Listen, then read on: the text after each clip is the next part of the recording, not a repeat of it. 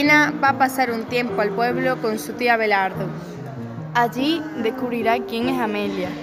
Conocerá a Ambrosio, un chico de su edad del que se enamorará. Las abejas marcan su vida, como la de Amelia y Abelardo. Y es que el amor no va en línea recta. Amelia y las abejas, de Mónica Rodríguez en Edebe. No te lo pierdas.